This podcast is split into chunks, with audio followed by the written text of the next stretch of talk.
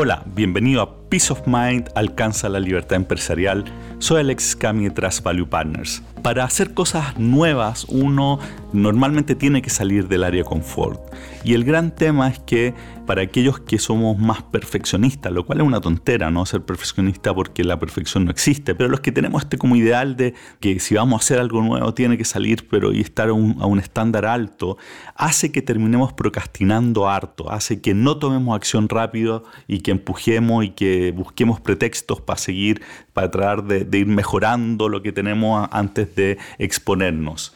Bueno, esto es algo que a mí históricamente me ha pasado harto y que he estado trabajando. Y de hecho, este mismo podcast es un ejemplo de esto.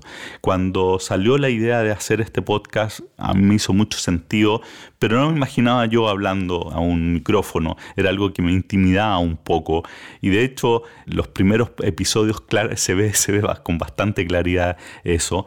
Y tomé la decisión de hacerlo y por recomendación que los primeros episodios los publicaras tal como estaban, que no siguiera, no tratara de mejorarlos, porque me iba a ayudar justamente a vencer este tema de tener esta perfección o, esto eh, suficientemente pulido antes de hacerlo público. ¿Cuál es la gran gracia de eso? Es que eh, al tomar acción es lo que hace la diferencia. Cuando está todo a nivel de idea, todo precioso, pero el tema está en la acción y tiene mucho más valor tomar acción rápido y corregir en el camino, que es lo que yo he estado tratando de hacer, de hecho, a través de los episodios, ir mejorando, que esperar y esperar y esperar y procrastinar y al final no partir nunca. El partir tiene un gran valor y bueno, fue lo que intenté hacer con este podcast y la verdad es que estoy bien contento de haberlo hecho. Bueno, la cosa es que los primeros episodios que grabé, la verdad es que no me gustaban para nada. A recomendación de gente que, sabe este tema, me dijeron, déjalos tal como están, no los cambies, es bueno que te escuches por debajo del estándar que tú tienes, cosa de, de sentirte más tranquilo con la imperfección y valorar más el haber tomado acción.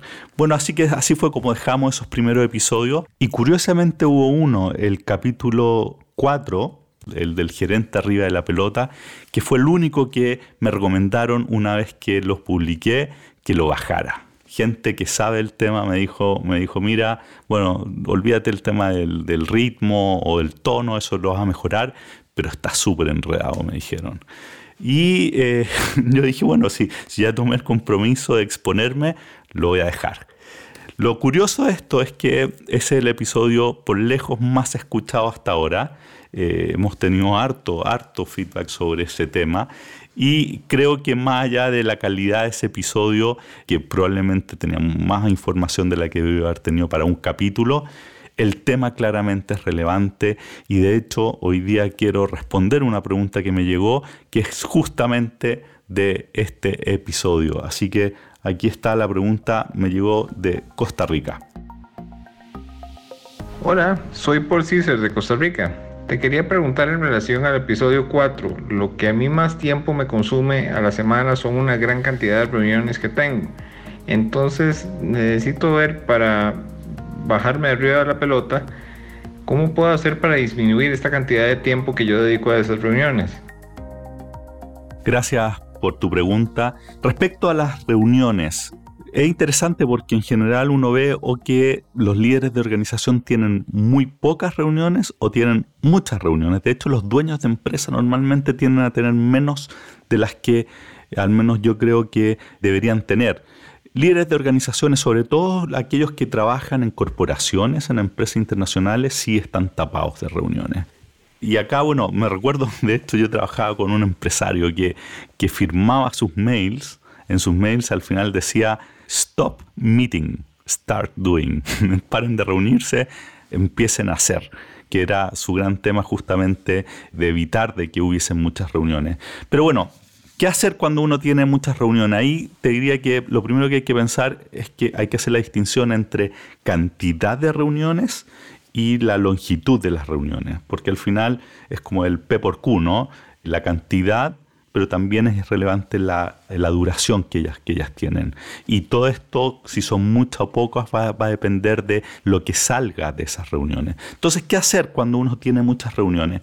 Déjame darte algunos tips que yo creo que son relevantes. Lo primero es que no hagas reuniones que no tengan agenda. Si te piden una reunión, tiene que venir con el propósito claro. ¿Para qué es la reunión?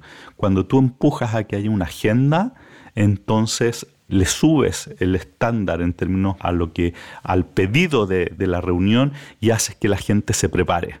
Y durante la reunión te aseguras de que la discusión se centre y no se desvíe de la agenda que se fijó. No dejas que se divague en la discusión, sino que completamente concentrado en avanzar en la dirección de la agenda y el foco se mantiene 100% ahí y no en otra cosa. Entonces lo primero es que siempre pides, exiges una agenda y mantienes la discusión centrada 100% en ella.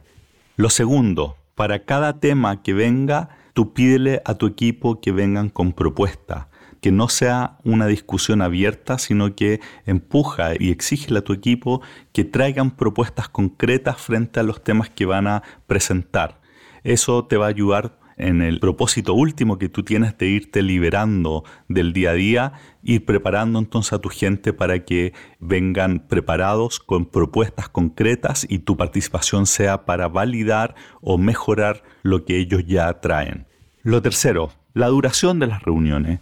El default es como que se asume de que si uno va a tener una reunión tiene que ser de mínimo de una hora y eso no es así tú tienes que acostumbrarte a poner reuniones y en función de la agenda que te estén proponiendo, que sean más cortas. Propon reunión, di, ok, hacemos la reunión, pero de 30 minutos o incluso de 15 minutos, o mejor aún, acostúmbrate a tener con tu equipo lo que llaman las stand-up meetings, reuniones parados. Esto es lo que tú haces, ojalá con una mesa alta, sin sillas, en donde tú te juntas ahí para discutir los temas y como están todos parados, sin silla, hay un incentivo adicional para que sea mucho más enfocada la reunión.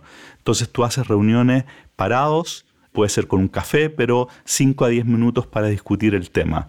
Entonces te sales del estándar de una hora y te vas a reuniones de 30 minutos o idealmente stand-up meetings de 5 a 10 minutos. Lo otro que yo hago muchísimo es tener reuniones caminando tengo que ir de un lugar a otro, ok, juntémonos, conversemos sobre el tema, pero me acompañas caminando. Y ahí, bueno, eso tiene otros beneficios, además del ejercicio y de la creatividad que se genera cuando tú estás caminando, es completamente distinto. Entonces, las tres recomendaciones de hoy día, la primera es la exigencia de tener una agenda clara para la reunión y que durante la discusión se centre todo en resolver los puntos de la agenda, no permitiendo que se divague hacia otros temas. Segundo, el pedir y el exigir, mejor dicho, de que el equipo venga con propuestas a discutir contigo la agenda o los temas de la agenda. Y lo tercero, el setear los tiempos de la reunión por debajo de lo típico que es de una hora, hacer las reuniones de 30 minutos o mejor aún